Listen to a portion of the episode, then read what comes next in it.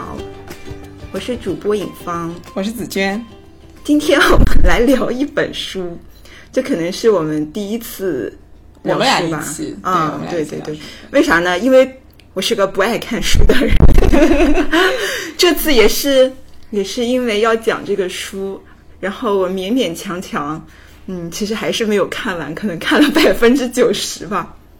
然后，但是因为要讲讲讲一本书嘛，所以还是不能像嗯，不能再像之前一样，就讲想到哪儿就讲到哪儿。因为大家可能不太了解，之前每次我们聊，然后紫娟都会很认真的发一个提纲给我，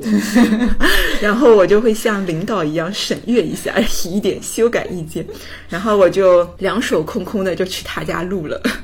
今天终于有备而来，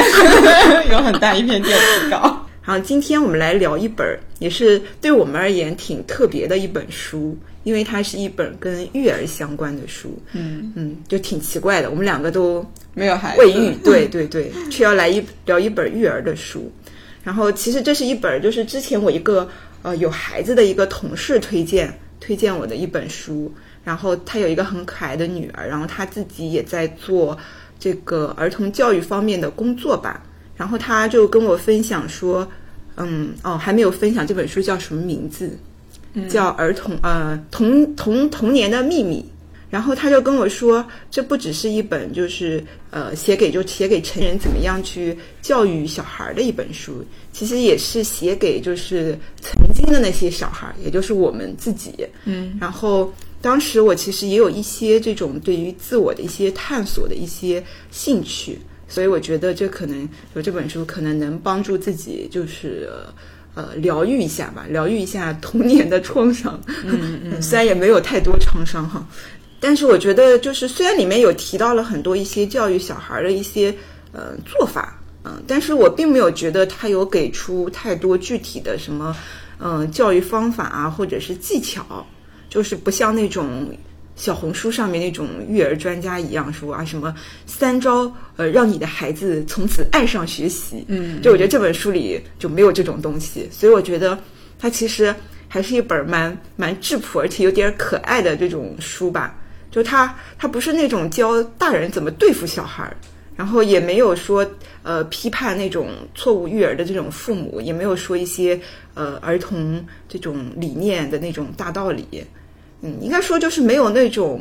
不对等的控制和说教吧。嗯，就给我的感觉就是一种平等。然后他只是呃分享，就是在探索或者是嗯观察儿儿童行为的这个过程中的一些思考吧，就没有向家长啊输出一些绝对正确的定义或者方法论，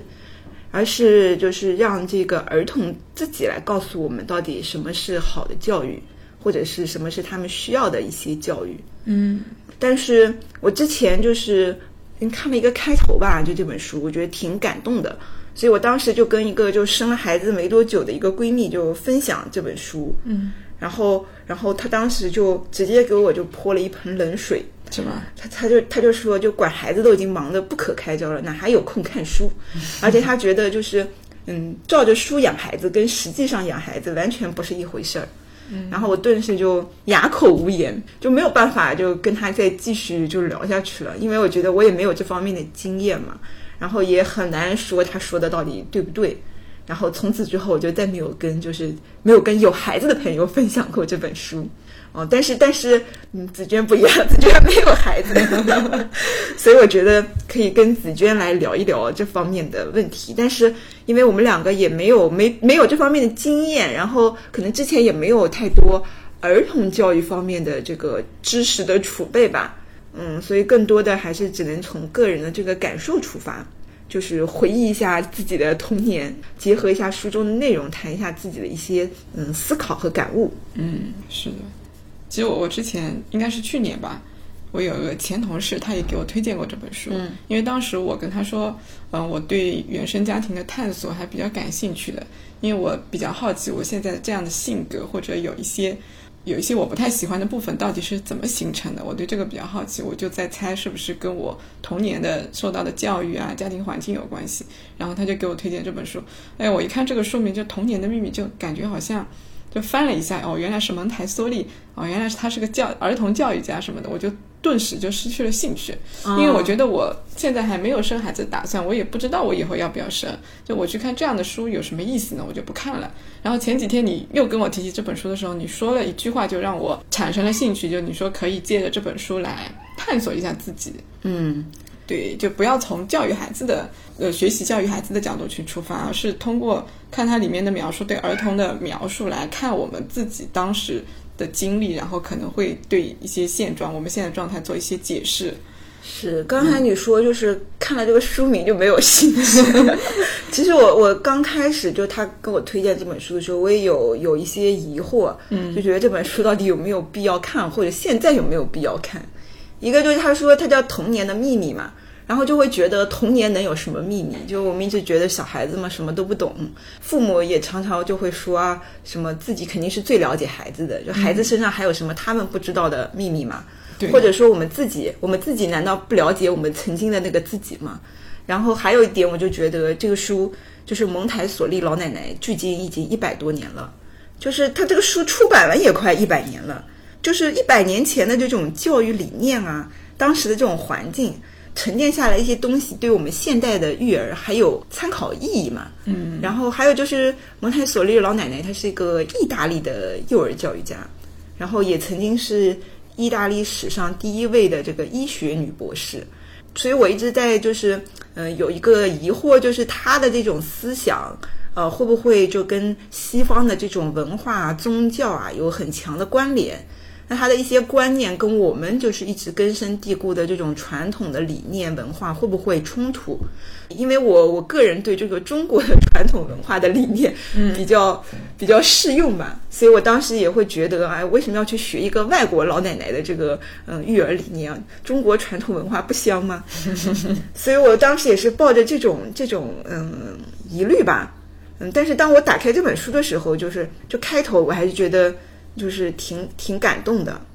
就是他他会就是替小孩儿发声，大家一直觉得好像就谈到这个成长的过程啊，或者育儿，都会觉得家长在这里面付出了很多，就好像没有爸妈就孩子就嗯没有办法得到这种成长啊或者教育啊发展，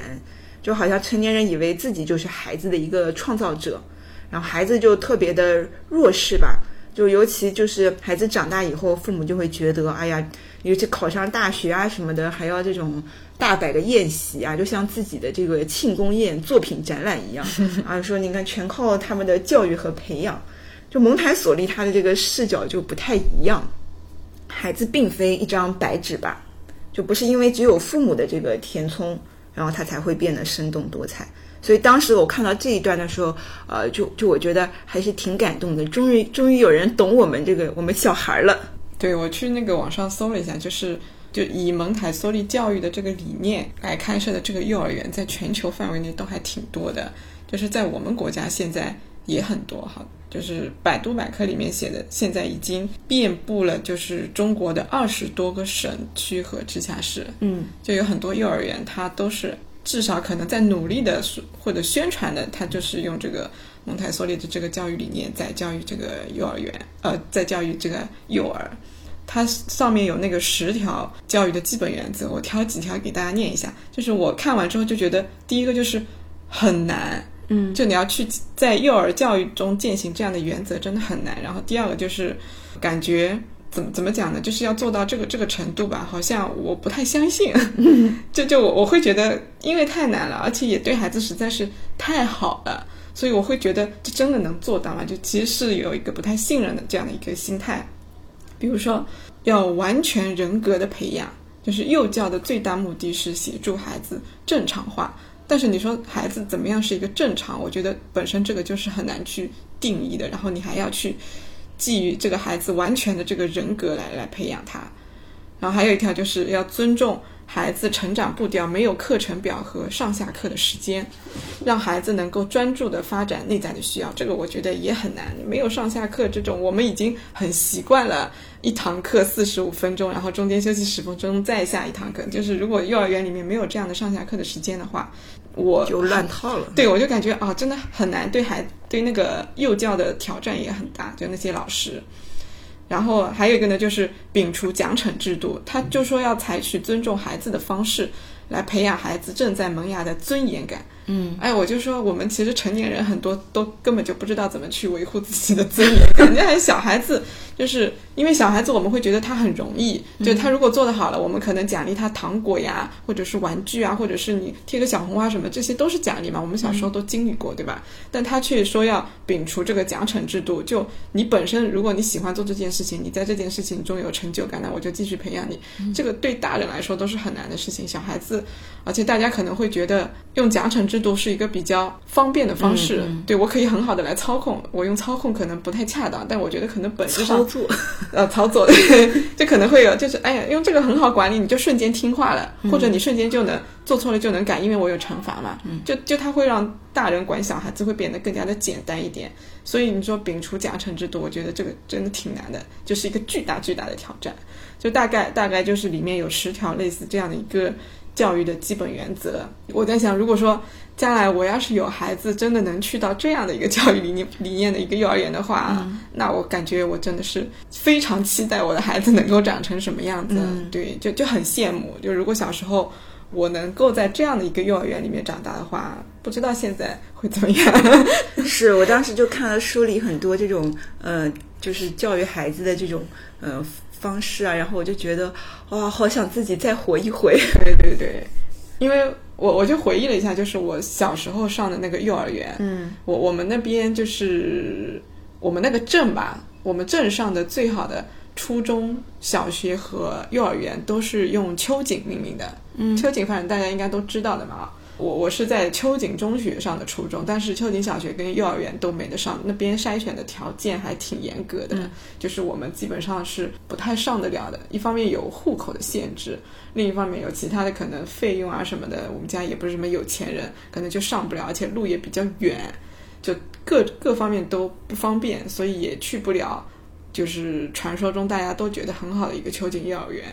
然后我依稀着听我们那边的大人有聊起过，就那个时候一九九几年嘛，秋瑾幼儿园已经很有名了。就是他说秋瑾幼儿园里面教小孩子就跟其他的幼儿园就很不一样。我我们那时候很多幼儿园它就会作为一个小学的一个学前班一样的嘛，就是小学可能要教认字啊、数学啊什么的，他在幼儿园里面多多少少都会教一点。但是那个秋瑾幼儿园他就完全不教这些东西的，他就是释放孩子的天性。就是画画呀、跳舞啊什么的，而且也不是为了考级啊这种去教，他就是让你享受这个三年的幼儿的一个阶段。所以那些有钱人都会想尽办法把自己的孩子送到那个里面去。所以我觉得这个还是挺好的，就是我们这样的镇上居然有这样一所幼儿园。但是我上的那个幼儿园就非常中规中矩的教学，就感觉像简易版的一个小学，就是把内容教学内容修改了一下。就是挺枯燥、挺无聊的。就我对我的幼儿园，呃，大中小班的三年，完全没有那种很快乐的回忆。嗯，对，就是这样子。我我对自己的幼儿园，就是因为在看这本书嘛，然后我们就是把一些就是感觉对自己有触动点，然后要摘出来，嗯，然后再结合自己一些回忆嘛，所以我也回忆了很多我小时候幼儿时期的那个一些事情，嗯，但是跟幼儿园丝毫没有任何联系，是吧？就我想到的所有点都没有在幼儿园里发生，都是在家里，要么就在外面。对对对，就是让我印象深刻的一些事情，就你就我之前没有发现啊，就我现在就回想起来，发现我从就我写的所有事情没有提到幼儿园三个字，也是。那我们就来聊一聊，就是这个书里面印象深刻的内容，就是以及我们对这些内容的思考。就是那我我先来讲吧，就是这一段我写的还挺多的，就是这部分内容，它在那个书里面是标题就是对成人的控告，给大家念一下，就这一段内容就是，呃，他写的什么？他就说，实际上一个儿童在社会中是孤立的。就如果一个成人要影响他的话，那肯定是来自一个具体的成人，一个跟他很很接近的成人。那通常这个人首先是他的母亲，然后是他的父亲，最后才是他的老师。成人一贯就是正确的，就是我们向来都觉得成人是正确的，而且是绝对正确的。儿童是必须根据成人的既定标准来塑造。那儿童在任何方面如果偏离了成人的方式，他就会被当成一种罪恶，然后成人就会迅速的加以纠正。一个成人如果一直这么做的话，就可以确信他对儿童充满着激情和爱，以及为儿童的牺牲精神。但他在这么做的过程当中，就无意识的压抑了儿童个性的发展。就我看到压抑儿童个性的发展的时候，就觉得啊、很想哭，就回忆了一下，我是不是也也被压抑了很多我的个性？我觉得这个肯定是必然的，因为在我九九十年代出生，那个时候我们农村里面的教育肯定不会那么先进嘛，对吧？父母的教育都是很很粗犷的，就是可能有呃打骂教育这种，就是很自然的。就刚刚我们呃跟尹芳也在聊啊，就是我们俩都有准备这部分内容，就是我是从什么时候开始变乖的？哎，我我我正相反嗯啊，也不能说正相反，我有个我有个过程吧。嗯就我我我一直以为就是我是小时候是一个很爱哭的人，嗯就是在街巷里面都是出了名的那种。嗯然后，但是我后来就是前几年吧，跟我妈妈聊，她居然说我刚出生一两年其实特别乖，啊，就吃了就睡，然后就也不会哭闹啊什么的。后来变得不乖了。，对，就是可能到了三四岁啊什么时候，就突然就哭得特别厉害。嗯就是就是呃，其实我现在回忆起来还是能够回忆的，就是还是有隐约能回忆得起来，就为什么自己要哭。嗯其实就是需求得不到满足嘛，嗯就内在的这种冲突，包括书里面他也会讲到，就是孩子每一次的这种无理取闹，其实都是心理冲突的外在表现。嗯就我我这一点我我就深就什么说，嗯，就是把我以前这种回忆就勾起来了。嗯就我以前就是经常哭的理由大致都是相同的，嗯，就是我要什么不给什么的时候你就哭。啊，对，会，而且我我就我的小时候的性格就特别的拧巴。就我爸那天还特别生动的给我演绎了一下，就比如说到一个小卖部，嗯然后我就不开心啊，不应该是在家里先不开心，然后嗯猜半天，然后猜出来我想去小卖部买吃的，嗯然后然后我爸就带我去了，然后然后又要又要开始猜半天我到底要哪一包，嗯，然后呢我又不敢挑贵的，其实心里肯定是想要那个贵的，嗯但是想要贵的呢又不敢要贵的，嗯你就觉得浪费。然后呢，又又又想要吃好吃的，然后我爸就只能一个个猜过来，这包好不好？然后我就在那，嗯，然后我爸说这包呢，然后嗯，然后眼睛呢又经常瞟着那一包想要的，然后就是在几个来回，然后终于确定了一包，然后就买回来了。然后我爸，我爸还好是一个比较有耐心的人，嗯，我妈肯定就没有那个耐心，肯定就爱吃不吃，然后就不买了。嗯，然后我小时候就这种事情特别多，要什么，然后我我其实心里很想要，然后又不敢直说，因为感觉说出来了，可能就会觉得自己就不是一个乖小孩了，因为小孩嘛，就是应该在那里乖乖接受父母给的东西，嗯父母说什么就是什么，父母给什么你就吃什么就完了，就不应该有太多自己的想法和想要的东西吧。嗯然后我当时就觉得，我我我一直以为小时候是这样子的人嘛，但是我后来发现，其实我在很小的时候其实不是这么拧巴的一个人，我其实很活泼。就我小时候有几张照片，就是在那种西湖边的公园里，我就在那儿一个人在那儿唱起了歌，跳起了舞，然后还有还让我爸给我拍照片。嗯就我难以想象，我一直以为自己小时候是一个很沉闷的一个人，就不讨人喜欢，也不会说那种很讨喜的话啊什么的。就是这个过程怎么就变成这个过程，怎么就变成这么样一个人了？然后我我我我就是看了书中的几个例子之后，然后我就也找到了一些思路吧。书中就讲，就是成年人对孩子的这种心理暗示，嗯。就特别的强大，然后孩子都会就是在这种影响力之下默默的观察，就包括刚才你讲的，就是我们觉得家长肯定都是对的，嗯。包括他们的一些做法也是对的，然后我们的模仿和追随也会带来他们的认同，然后我们就会觉得生活的会很有，在这个环境当中就会很有安全感。我当时就是就是因为我当时小时候跟外婆啊、舅舅啊、妈妈啊，就是关系会比较近，嗯然后跟奶奶呀、那边呢，就是关系都比较疏远。啊，所以说我后来就发现，我的性格就是那拧巴的那一部分，就是就跟我的舅舅很像，嗯啊不，应该跟我妈、跟我舅舅、跟我外婆都很像，我们都有一些很相似的点。嗯，就我刚刚跟你说，想要什么又不明说，他们也都是这样的人啊，就是这样子的。就比如说，呃，我舅舅来我家，很小的一个事情，嗯，就比如说我妈就给他煮了一锅菜，梅干菜扣肉什么的，嗯然后就说，哎，这个你拿回去吃吧。我我我和我妈就其实心里都知道，她第一句话肯定是说啊不要不要，我家里有菜。但是你再坚持坚持啊，给她她就塞包里，嗯她也会带走的。嗯嗯那你说到底是要还是不要呢？嗯，就有很多这种事情，就是嗯，就是大家都熟了之后就知道他就是这样的人，他从来不会嘴巴上会说啊我想要什么，他从来说不会说这句话的。嗯，然后包括外婆也是，就是比如说她现在住在医院里，她想回家去住嘛，她不会亲口跟子女去说，嗯，但是子女走了之后呢，他就会在医院里跟那些保姆就在那儿闹，说哎呀你送我回去吧，我想回家呀什么的。但是等等到那个保姆肯定会跟子女说嘛，嗯，那等我的妈妈什么的舅舅啊什么去了，他又不说了，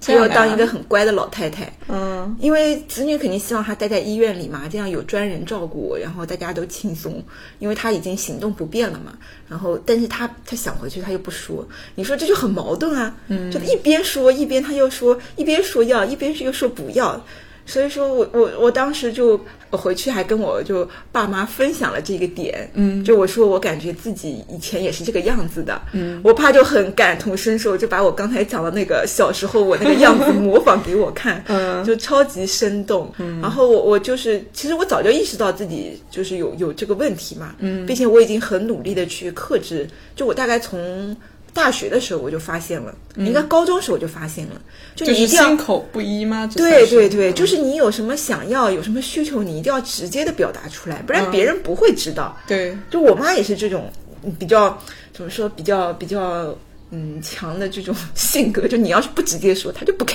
你。嗯嗯 嗯，然后我，然后我，我当时高中的时候，我就我就发现了这个，嗯，应该说秘诀吧，什么秘诀？就是你想要什么你就说啊。啊啊，我就会尝试的就克服自己的心理，就你发现心里就很简单的这件事情，可能对大家来说，小孩子们想要什么直接说出来是很容易的一件事情，反而压抑这种需求可能会很难。嗯那对我来说正相反，我要表达自己的这种需求，对我来说前面有一道屏障，有一层透明的纸要去戳破。嗯啊，我就我就觉得很很很难吧。尤其大学的时候，我当时想要一台笔记本电脑，那时候。哦，不是大学，那个是初中还是初中的时候，我想要一台那个台式电脑。嗯，那时候家里有电脑的同学还是挺少的，因为一台电脑好像挺贵的，对七八千还是多少对，反正我们读初中那会儿就是这样啊。？对于两千年初的时候，那是一笔巨款。对对，我当时就鼓足勇气，就是我觉得应该会被拒绝吧，嗯然后我就我就跟我妈说了，我想要一台电脑，结果我妈居然一口答应了。嗯可能那个就给我了一个正向的反馈。我发现，哎，原来我主动就是说出自己的需求，其实是可以得到满足的，并不一定会被拒绝的。但我小时候就不这么想，我小时候就是怕被拒绝，怕被当成一个不乖的小孩儿。我我，然后我后来就逐渐的就发现，呃啊，真的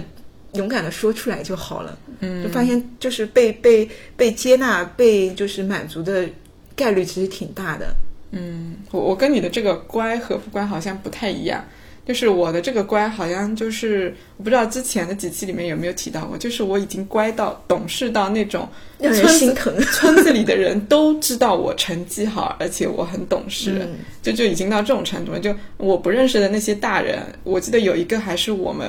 那个隔壁小学的校长，他都知道我的。他每次见到我就感觉就是很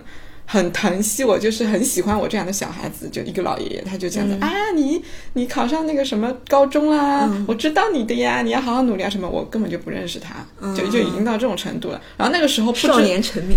那时候就不知道，就觉得啊，原来我在村子里面就这么受大家喜欢，还觉得挺得意的。但现在长大了，再回过头去看，其实我并不喜欢这种因为懂事，然后再加上成绩好而得到别人喜欢的这种、嗯这种感觉，就是有有一种我已经活在了呃别人的评价，大家认为是一个好的女孩子的一个框框里面，嗯嗯就我非常想要跳脱出那个框框，然后所以我我就一直在想，我到底是从什么时候开始变乖、变得懂事？因为我印象中小时候的我是非常野的，嗯，非常调皮的，就是我们家是。绍兴的嘛，嗯，山水很多，对吧？就是我每天都会去山上、田野里面，或者是河里面，要么我自己，要么我就是跟邻居家的姐姐就就去玩，每天都在外面野。然后这个过程中也出现了几次有生命危险的几件事情，就是我去凌晨五点钟去河里抓鱼，然后第二点去被陌生人救起来那种，或者是骑自行车滋没没刹住刹车，然后就冲到河里了，幸好前面有一条船给我抵住，不然我就冲到河中央淹死了。就是有好几次这样的一个生命危险的事情，但是最后都化险为夷。然后我妈知道之后就会打我屁股啊什么的，就很凶，就觉得你不要再去野了，会出事的，你要乖乖的怎么样的。就这个我是有印象的。然后包括。我因为喜欢跟朋友玩嘛，那我要不去朋友家，然后要么就带朋友来我家嘛。那个时候我记得我们家还有进杨梅烧酒，嗯，就是我从小就是会喝酒的，然后就我就那那些朋友就招呼到家里来，我们一起来吃杨梅烧酒的杨梅，然后把杨梅捞出来，就分给大家吃。然后我妈回来就发现家里杨梅少了很多，又把我给打一顿。然后她就让我以后不要再带朋友来家里了。一方面就是东西都被吃掉了，第二个是家里面很脏，就是我们家是那种那个花岗岩嘛，就你带孩子进来，外面有泥啊什么的，就踩一踩。我妈下班回来，她通过反光能看到地上有脚印，她很讨厌家里面就被弄脏弄乱的样子。所以，所以她就勒令我不能再带朋友到家里来了。那有时候我会偷偷摸摸带的，就是我会在她下，她是那个三八制的那种嘛，就一天工作八小时，然后下午三点半就下班嗯。我就会在三点之前把我的朋友给送走，然后拿出拖把把地给拖干净。但有的时候因为拖把还不够干干，对，拖完之后地是湿的。他回来说：“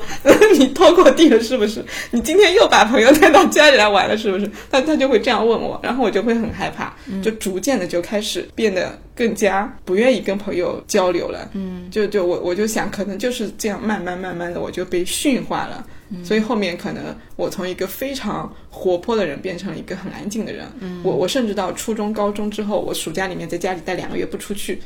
别人都不知道我在家里面，而且我也能待得住，就就已经到这种程度了。这就是家长想要想要的乖小孩。对对对，他就觉得这样很省心嘛，对吧？你你不会给我那个卫生搞乱，我得打扫卫生。你你不会怎么怎么怎么样子，你不会出去玩有生命危险，我还要担心。或者吃饭时间到了，你不知道在哪里，我还会出去找你。就他都会有各种各样，因为他想要呃更方便一点、更省心一点，然后来限制我的一些行为。就就这种经历其实还蛮多的。嗯，然后因为我有弟弟嘛。我我也会帮我妈，就是带我周末的时候或者暑假的时候，我发现我在带我弟弟的时候，也已经遗传到了我妈的这种方式，就我已经学会了。嗯，就我我弟弟也是跟我一样的，小时候特别野，就跑到隔壁隔壁村很远去玩，然后我就是会去找他什么的，就希望他在饭点每天的午饭的饭点都能够准时回来。他要是不回来，我就会生气，然后就会教育他。就就也也无意识中就把这个方式给传递下去。他他如果超出了我能允许的范围，我就会觉得，哎呀，你又让我不能够安心的看电视啊，或者做作业啊什么的，我还得操心的去找你，这种就整个人就会很烦躁，就已经已经跟大人一模一样了。虽然那个时候我还只是在上初中，对我我觉得这个还挺可怕的。是，就书中也有讲嘛，就是。就是小孩子的成长是与父母斗争的一个过程，嗯，就其实你就是在跟父母做这种斗争，但后来就妥协了就感觉。就成年人其实一直都是在捍卫自己的平静生活，不被下一代打破。嗯，就书中有很大的一个段落都在讲。就是这点，我觉得其实还是挺能理解的。嗯，虽然我们俩没有小孩儿，嗯，但是我我就在嗯考虑嘛，就是为什么我对生小孩这件事情就没有什么欲望。嗯，就其中一点就是觉得。就是自己自己的这种现在生活自由自在，挺开心的。嗯，就如果有了小孩，就这种生活就戛然而止了，可能一去不复返了。这小孩可能就成了一辈子就是你摆脱不掉的包袱了。嗯，然后我爸妈就会觉得我这种想法就特别的自私。我觉得他们说的也没有错。嗯，就就是就是感觉我我嗯，就是自己的生活就是感觉像是有一个入侵者一样，就你很难再再有自己的生活。就这也是我不太愿意就是生孩子的一个一个一个事情吧。嗯，然后然后我再继续讲我刚刚那个就是变乖的那个事情嘛。我我现在感觉我又要重新变回不乖的状态，就这个不是我理性想要去回到原来的那个状态，我是感觉我内心有那股冲动就出来了，就有一股原始、很很原始、很深的那种冲动。就包括我前段时间跟朋友喝酒喝多了之后。我已经不记得了。他说我喝多了的时候，我想要抽烟。他说：“他说子娟，你那个时候喝多了，然后你跟我说你要抽烟，然后我就去买了一包烟给了你一支。”我说啊，我完全都不记得了，嗯就因为你酒喝多了，但又没有完全醉到不省人事的状态，其实那个时候潜意识是还活跃着的，你只是理性可能力量变弱了。所以他听他那么说的时候，我就觉得啊、我可能的确是想想要抽烟，就是我想要通过抽烟来释放一下自己。嗯，因为我之前有考虑过这个事情，就是抽烟能够给我带来什么，就是我现在可能会想要通过抽烟来找到我曾经那种很野的，就很有力量的，然后有有一点叛逆反抗的那种状态。就我我现在可能会觉得抽烟是一个可以选择的途径，但是我我还没有去做。就或许还有其他更好的方式，我还在探索，到时候再选择更适合的、不伤身体的就可以了。但我觉得我我会很珍惜我现在的这种冲动出现，嗯，因为我想要去掉现在乖乖的这种这种状态，也不想再让人觉得，或者说别人觉不觉得我无所谓吧，嗯，我就是想要再努力的回到我原来最本真的那个状态中去，嗯，就原来被压抑住的那部分自己，对。就这一点，我就嗯，就想到书中有有很多的部分嘛，它其中嗯有个部分他就提到了“皈依”这个词，嗯。然后然后它“皈依”这个词呢，它一般就会觉得是一个宗教的词汇嘛，但是它里面呢讲的这种皈依，可能是一种复归天性、恢复正常。嗯。我觉得跟你刚才讲的那种想要就是找到自己本来的那种呃活泼呃就是野性野的哎那种那种那种状态吧，我觉得还是就是有有点像书中讲的那种皈依的那种感觉。嗯啊，这也是我觉得这本书挺特别的一个地方吧。就我刚才讲，就是看这本书之前会有一个疑虑嘛，就是他一个西方的一个老奶奶，她讲的一些教育理念跟我们的文化会不会有一些冲突？然后尤其我我其实是对这个佛学是比较感兴趣的嘛。然后我看了这本书之后，我发现就有呃有好几个地方吧，他讲的一些概念也好，然后表达的一些思想也好，哎，跟那个佛教里的一些思想就是有这种异曲同工的这种意思吧。嗯就刚才讲的这个皈依也是，就一般我们讲这种皈依，就是宗教里这种皈依，其实就是找到了身心的一个一个归向嘛，就是一种指引你一个方向，然后找到一个依靠。就我们常常会说，就是呃一种回家的旅程。那到底回到哪里去？可能就是我们本来的那个样子，回到我们这个本来的面目。嗯就跟书中讲的这种复归天性、恢复正常，我觉得挺相似的。就包括佛教里经常会讲，啊，佛学里经常会讲，就是每个人其实都有佛性，呃，然后佛其实也是开悟的人而已，嗯，就都是人，只是那本来我们就有这个东西，那是什么蒙蔽了我们的双眼？可能就是我们呃，在这个俗世当中，逐渐逐渐就是接纳到的外部的一些信息啊、理念啊、各种东西，让我们就是像前面蒙了一层东西，然后看不见呃我们本来的模样了。嗯，所以就是修行也好，然后呃，其实就是帮助我们重新把这个心回到自己的内在。然后逐渐去看清我们本来的这个样子，嗯，所以我觉得这一点上，哎，虽然说他他书中的那个皈依是打了引号的，嗯，但我就仔细想了一想，就它其中有一种很相似的地方，就这种皈依会给我们一种安全感。就小孩子他可能，嗯、在书里面就是皈依，他皈依的那种状态就是恢复了正常，他自己可以找到自己的一条成长的路径也好，成长的方式也好，他就会很有安全感，嗯，然后会在自己的这个路径上就会走得特别踏实，然后也知道自己要往哪个方向去。我觉得这点非常的相似。所以我觉得这这本书里就是这个方面，我觉得还挺特别的。很多人可能呃不一定会感受得到，因为我是有这个疑问在里面，所以我看到这个点的时候会嗯觉得还真的就是挺相似的。包括它里面有讲到，就是小孩子嘛，就是很多人都会觉得小孩子呃就是。就是会喜欢奖惩，就刚才你有分享到那十条这个呃教育小孩的理念呃理念，对对对，其中有一条就是要摒弃这种奖惩，嗯，然后就不要就是有那种糖果啊什么的去给小孩子。就它里面有讲到，就是为什么有些小孩子就是会抗拒这些糖果的奖励，嗯，就是他说当当孩子就是心中有了更高的一些追求，书中的更高的追求，可能就是他在这种嗯学习的过程当中。就获得了一些成就感，自己内心的这种成长，然后给他带来了就是很多的这种乐趣。然后他就说，心中有了更高的追求的时候，儿童会自然而然的抗拒这些外在的微不足道的乐趣。啊、我以前就抗拒过，啊，就是我那个时候，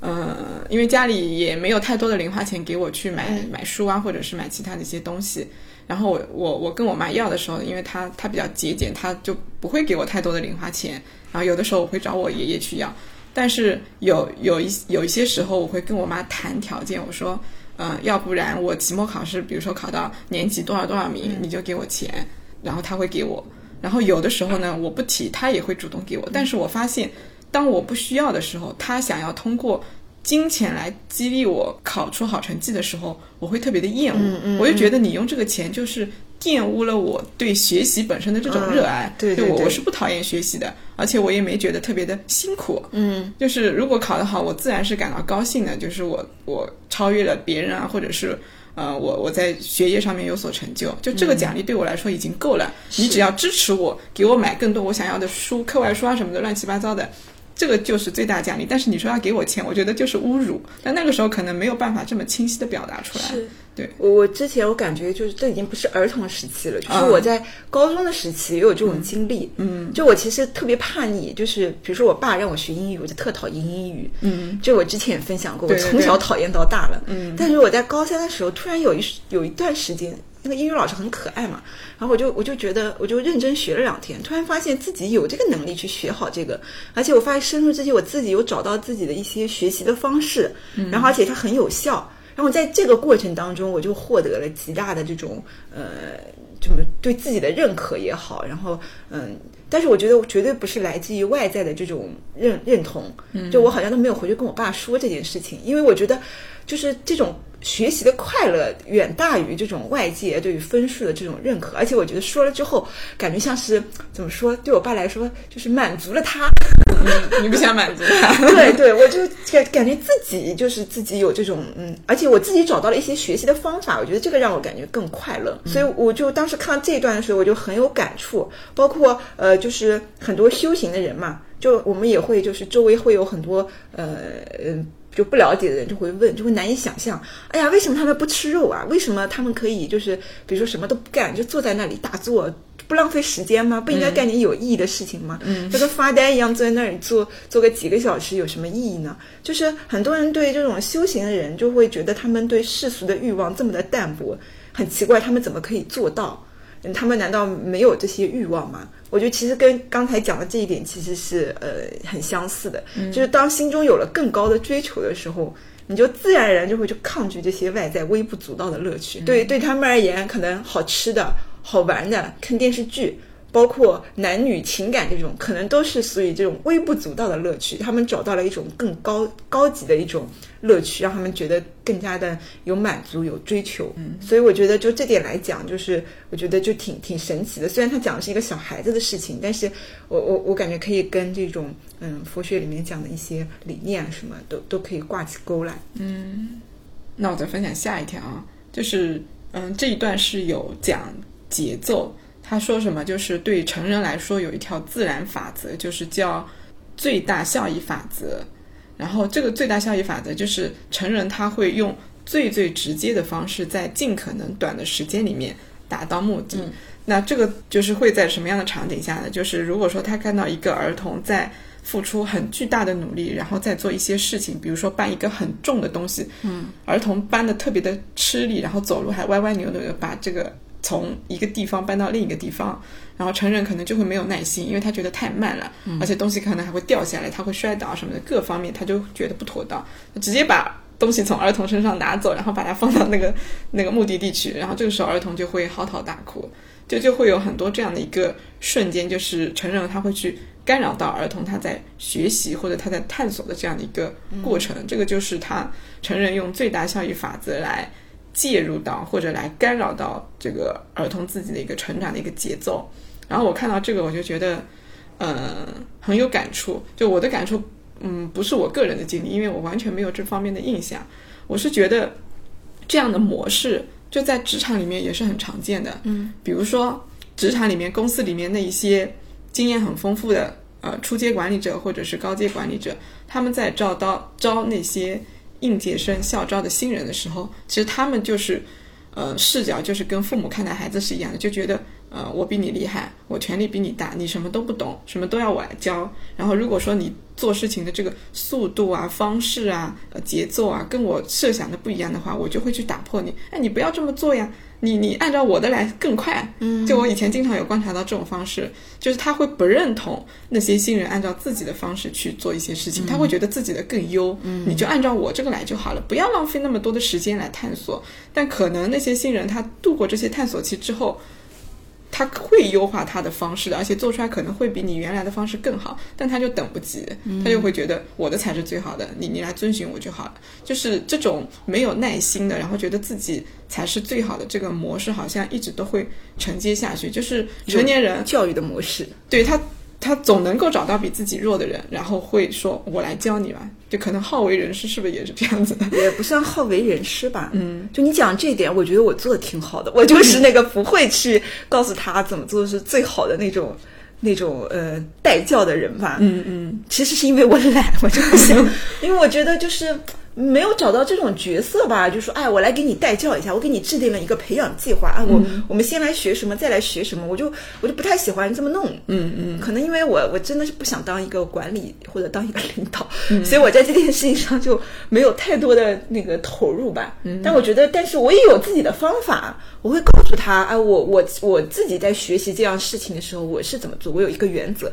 我有一个根本的一个方法论。我说你可以试一下。但是我不会告诉他具体怎么做，然后就让他自己去摸索嘛。然后我会在旁边默默的观察，就看他多长时间能干完这个事情，或者他有没有在改进自己的方式。然后如果我发现他可能方向偏了，或者是呃，就是找不到一个门道的话，我可能会适时的给他一点反馈。然后当我发现他哎真的有做的比我之前更好，或者有做出一些跟我不一样的，我就会我就会很很开心，我就会鼓励他说：“哎呀，你弄得可真不错啊什么的。”然后其实内内内心也是要克服一些的，就有时候我会觉得，如果我给他，他半天也搞不出来，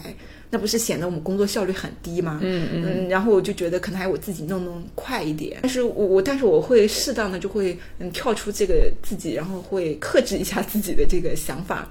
然后会觉得给他一个机会，让他慢慢弄，又又怎么样了呢？对吧？对。然后我就觉得这一点上，我觉得我还是做的比较好的。嗯。可能我已经有这种意识了，因为我小时候经常就是在我成长的过程中就被打断了。嗯。就我一个特别印象深刻的一个小故事，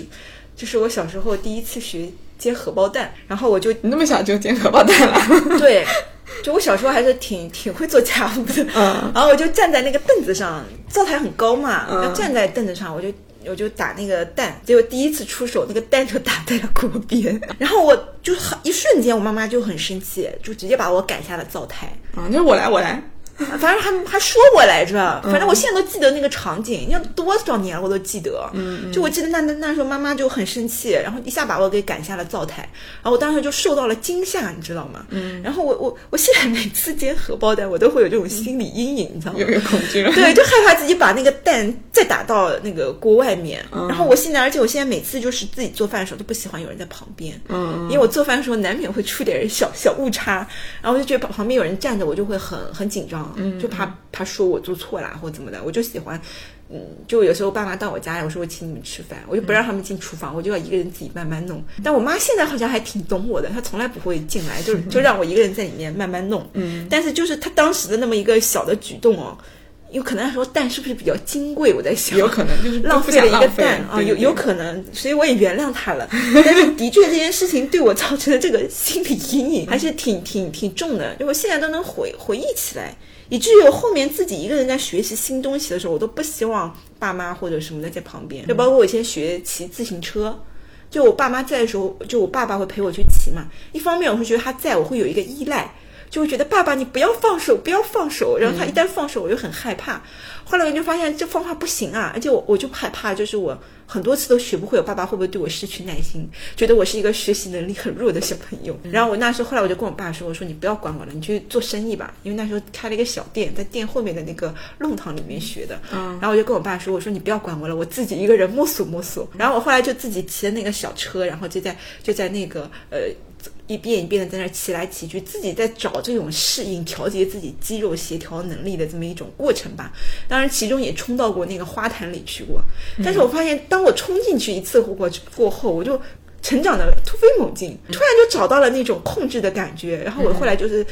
几乎就是自己就学会怎么骑车。后来就发现还是自己一个人慢慢摸索，反而就嗯不会害怕失败，就会更加的勇敢。就我那天在回忆这件事情的时候，我就发现嗯。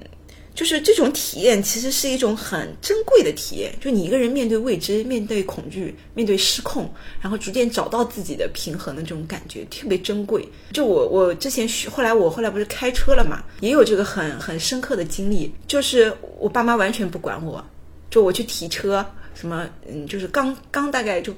开了大概一天还是两天，我就自己就开着那个车去上牌了。而且那天下雨，还要走高架，我那天其实内心特别忐忑的。因为我原来会以为四 S 店工作人员会开帮我开着车去那个去上牌，结果没有，因为那天好好多人上牌，他帮别人开车去了，然后他开车，后面的人都跟着他，人家都是老司机嘛，开的就很快，又上高架，我那时候内心就特别害怕，我就觉得我能不能开过去啊？但是没有办法了，我碍于面子，我也不好意思说我开不了，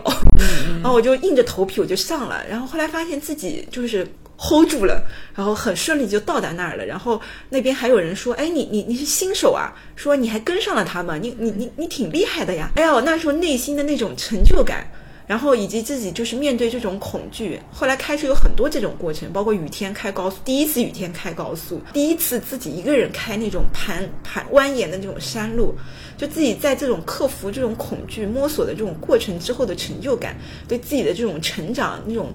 嗯，冲击是特别大的，就给自己的这种自信心也是增强了很多。就我可以，我可以克服很多自己害怕的东西。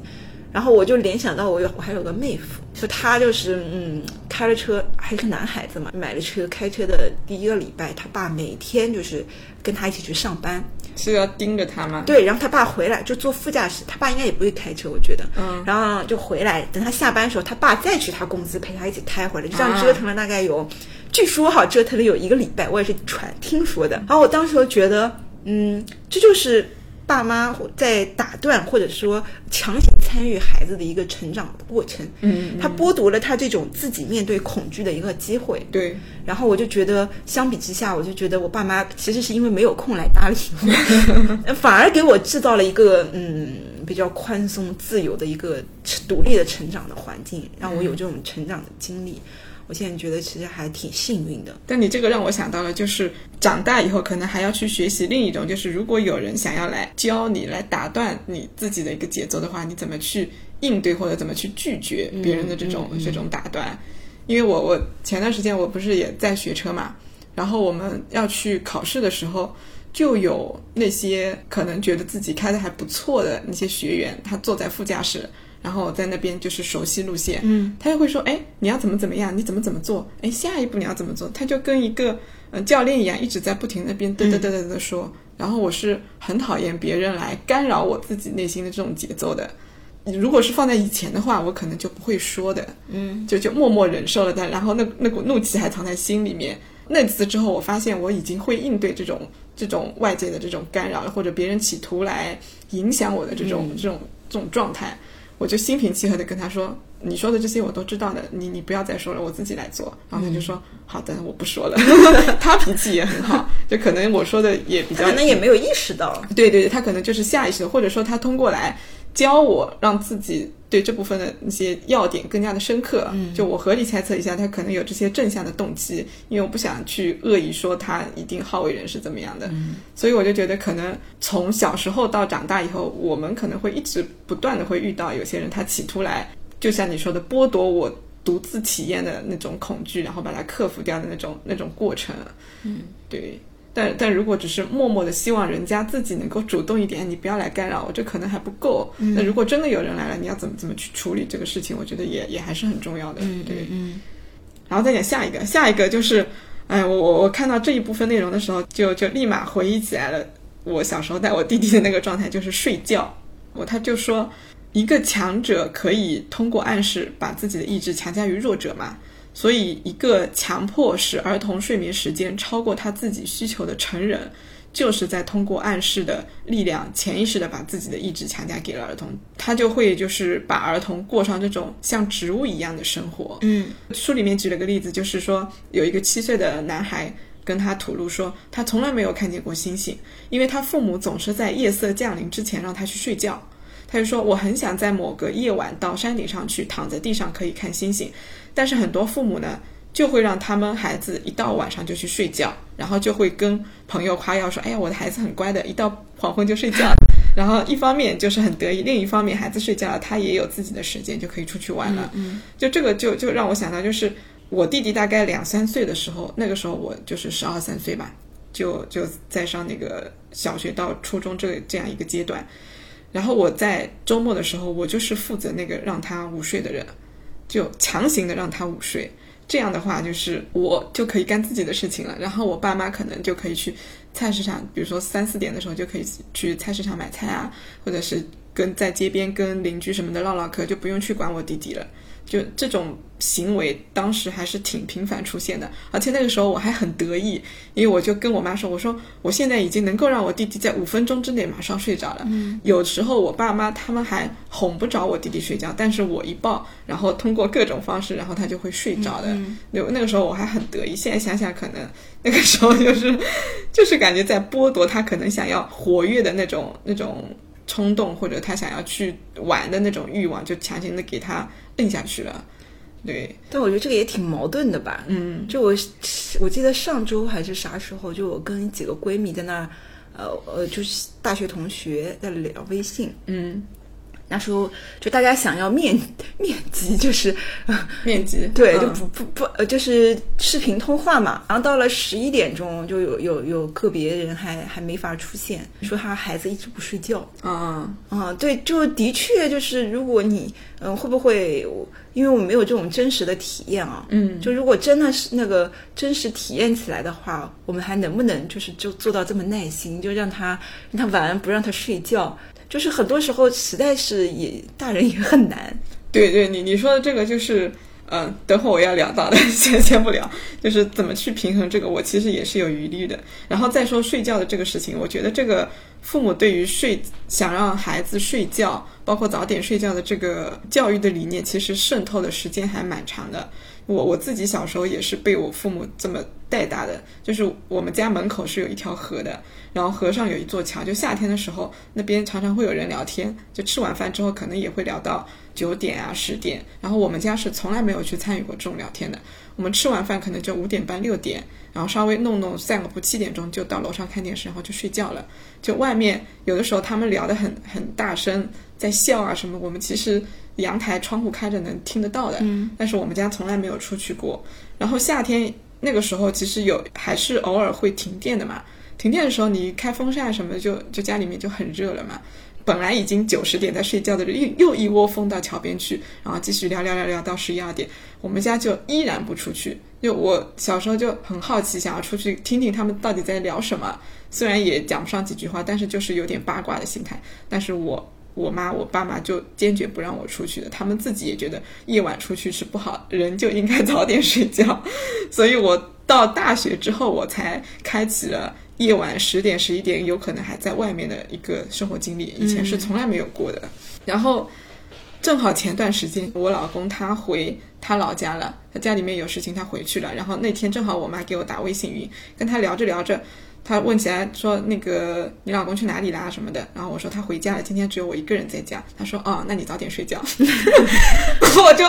就我那个时候就特别的震惊，天哪！我都三十多岁了，我就因为我老公他出去了，然后你就想让我早点睡觉，然后我我立马就说，我为什么要早点睡觉？就直接把这个话题给转过去，然后就聊别的去了。其实我心里就非常的震惊，就是可能在他眼里，第一个就是跟多喝热水一样，对对对，就是你可能家里面只有你一个人了，以防安全起见，你还是早点睡觉，或者说我觉得你可能一个人在家确实也没什么事情好干的，那你要不早点睡觉，就是早点睡觉，它可以解决很多事情。嗯，然后这个这个这个想法就让他维持这么好几十年，我就觉得非常震惊。然后你你刚刚说到那个那个睡觉跟父母的那个需求不是有冲突吗？我我我就想到他那个书里面有写的那个父母的使命，他就说儿童的父母不是他的创造者，只是他的监护人，他们必须要保护和关怀儿童，就在最深刻的意义上要把这个看作是一项神圣的使命。远远高于对物质生活的兴趣和观念。这个其实也是我有疑惑的地方。嗯，就是如果你真的变成一个非常尽责任的，把孩子放在第一位的一个监护人，就是你作为爸爸或者妈妈的话，那你肯定必然是要失去自己的个人生活的。嗯，反正至少现在我觉得这个还是一个蛮大的挑战，或者说你到底每天要花多少时间来陪伴孩子？这个陪伴而且是得有质量的，这个时间多少是合适的？呃，你要怎么陪？然后你要怎么怎么怎么养育他？这个现在对我来说，就是还还是一个嗯不是很成型的知识，所以所以如果说，但这可能也是我们的一个就是误误区吧，就会觉得啊孩子需要我们去教他们什么，嗯，孩子需要我们给他们做什么，所以我们会失去我们很多的时间啊什么的，嗯嗯，就就书中他有一点就是对我们让我们对孩子的这个。呃，还是有有一些，就是跟我们之前理解的有一些不一样。嗯，就我们一直觉得小孩可能只是喜欢玩，然后就喜欢闹啊什么的。但其实小孩专注起来的时候，可能比大人更加专注。就是书中有一句，他说到：“当我看到孩子专心致志做事情的时候，我想一定是有天使在启迪他们。”然后就是说，孩子他自己可以，呃，就是找到了自己想要专注或者学习的一个东西的时候，他其实特别特别的。嗯，特别的专注和安静吧。就我觉得，其实很多时候可可能只需要看着他，而不需要做什么。就我这个，我觉得就是跟我之前想的看这本书之前还是挺不一样的。就我一直以为小孩只会玩，但是我后来仔细看这书后，我回想了一下，其实小时候我并不是喜欢玩。其实更多时候，我想要就是学着大人的样子去生活。嗯，小时候大家都很喜欢玩过家家嘛，我以前一直不理解为什么要玩过家家，其实就是对大人生活的一种模仿嘛。包括前段时间，我闺蜜就跟我分享说，她儿子就是不是喜欢玩玩具，就比如说他在拖地的时候，他儿子就喜欢过去拿。拿那个学着他的样，拿那个拖拖把在那儿拖地，或者说他去那个拿那个什么桶的时候，他就喜欢把你的桶从这里拿到这里，从那里再拿到这里。然后或者他上次发了一个视频给我，就是他会。就人很小嘛，他会整个人他就会爬，然后趴到那个水池上去开水龙头，就很难理解这有什么好玩的？难道没有那种五颜六色的玩具来的好玩吗？就是对小孩而言，那些东西更有意思。嗯，就他很多时候就可能更愿意去模仿模仿大人的一些行为，然后自己去学习怎么样去在这个环境当中去生活，而不是去无意义的这种玩。就很多时候，很多时候我们都以为小孩喜欢无意义的瞎玩。其实他是在摸索学习，就这是一个有目的的行为。嗯，对我后来就想到我自己其实也是这样子。我小时候就比如说喜欢玩水，就喜欢拿几个跟锅一样、盆一样的东西，从这里舀到这里，再从这里舀到那里，我能玩一个下午。嗯嗯。就现在看来多么的枯燥，多么的无聊，而且好像没有学到任何拼音啊、什么数学啊，没有任何知识的这种学习。但是对我而言，可能这就是一种潜移默化的学习。我可能自己在摸索一些什么东西。书中包括也讲到有些例子，就是有个小孩，他可能把一个瓶塞塞到了一个什么木板上的一个孔里，嗯，他就拔，然后塞，拔塞，就能很久 很久。然后我就是我回忆起来，小时候自己其实也有这种经历。就我我包括我喜欢漫无目的的在墙上画东西，嗯，就是其实画什么没有都是没有意义的东西，比如画一个嘴唇啊，或者画两个字母啊，就其实就是我会画什么我就想画什么。包括有时候我我我想起来，我小时候就是很喜欢拿那个纸，然后就模仿大人在那里写字的样子，在那里画。其实我我因为我不知道该不知道怎么去表达，但是我就想要假装自己好像会画，然后在那里摸索这个装那个样子。其实那个过程很快乐，但在大人眼里看来，可能那就是无意义的瞎涂鸦。其实我有在努力，包括我小时候，我回想起来就是一个。应该是很小的时候，我当时应该还没有不会写任何字，然后我妈就是教我就是写我的名字嘛。我现在都能记得那个下午就多么的美好，就我坐在一个小板凳上，然后然后也不是桌子，就是也是一个凳子上，把把它当桌子用。然后我妈就坐在我对面，就教我写了我们的名字的三个字，我就一遍一遍写，一遍一遍写，写了就大概有一下午吧，嗯，是写到了晚上就饭都不想吃，就在那里写。你就觉得很有乐趣是吧？就觉得自己会写字了，这是多么开心的一件事情。嗯嗯，就那种感觉，就你看都几十年过去了，我都印象深刻。但我就觉得，为什么现在我们好像就没有这种乐趣了？就这个是，我也想到书中有有有一段叫什么，就是讲到这个娇生惯养的儿童，他就说，就是嗯，就是很多穷人的孩子反而对那些教具就很感兴趣，但是呃，就是娇生惯养富家子弟就是对那些玩具就很不感兴趣，然后甚至争夺，然后把它们踩在地上，对对对，就就很暴躁，就他只是想抢过来。对对，然后而且很快就失去了兴趣。对，然后我当时就觉得，仿佛就看到了现代成年人的影子，就是物资很丰富，然后资讯也很多，什么都是唾手可得，就反而觉得对什么都没有了兴趣。嗯，就是一首歌，可如果喜欢，可以马上下载，然后单曲循环。然后就听到腻，我就是这么干的。然后很快又不喜欢，然后我就要去寻找一首新的、新鲜的歌歌来听，然后就再也找不到这种就是以前不知道你有没有这种经历，就是晚上听广播，然后突然听到一首很喜欢的歌，然后你就会很开心。第二天同一时间再来听。嗯，可能听不见就听不到那首歌了，所以它就显得特别的珍贵。啊、我我有的就是我我们家那个，我刚刚不是说有河，河旁边有桥嘛，嗯，桥旁边有一个电线杆，就有有那几年就是。它早中晚都是有广播的，我就觉得很像五六十年代。但那个广播每次它播完之后，它有那个音乐的，就结束的音乐，而且是很长的。就每每次早中晚它的音乐都不太一样，然后我就特别喜欢听那个结束的音乐，嗯，所以我就很期待它那个时间出现，我就就站在阳台上听。就我觉得以前的那种激动兴奋就找不回来了，嗯包括那种衣服也是，就可能想买的就马上下单，马上就拿到手，就反而没有那种过年的时候，就是可能早早就准备好了那个衣服，还非得等新年那一天才能穿，嗯就那种兴奋和期待就没有了。所以我觉得就是现在看看我们这种焦虑的样子，就可能可能就是没有长大的那个小孩儿。富家子弟，嗯，所以，所以我也觉得是这本书，就是不只是就是对我们这种育儿方面有一些启示，真的是对我们反思自己，然后反观我们现在的这种状态，也是有很多的这种启示。对。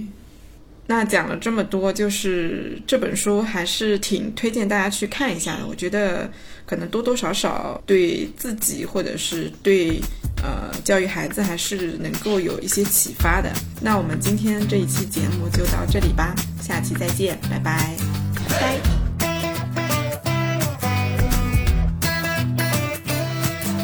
Double wide quick stop, midnight tea top, Jack in her cherry coat town. Mama and daddy put their roots right here, cause this is where the car broke down. Yellow dog school bus, kicking up red bus, picking us up by barbed wire fence. MTV on the RCA, no AC in the vents. We were Jesus save me, blue jean baby, born in the USA. Trailer park truck stop, faded little map dots, New York to LA. We were leaning, baby, come give me a kiss. Put me on the cover of the Rolling Stone, uptown, down home, American kids. Rolling up in little pink houses, making out on living room couches, blowing that smoke on Saturday night. A little messed up,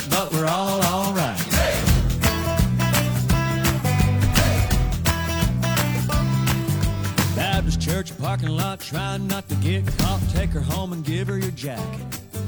Making it to second base, but saying you went all the way Monday afternoon.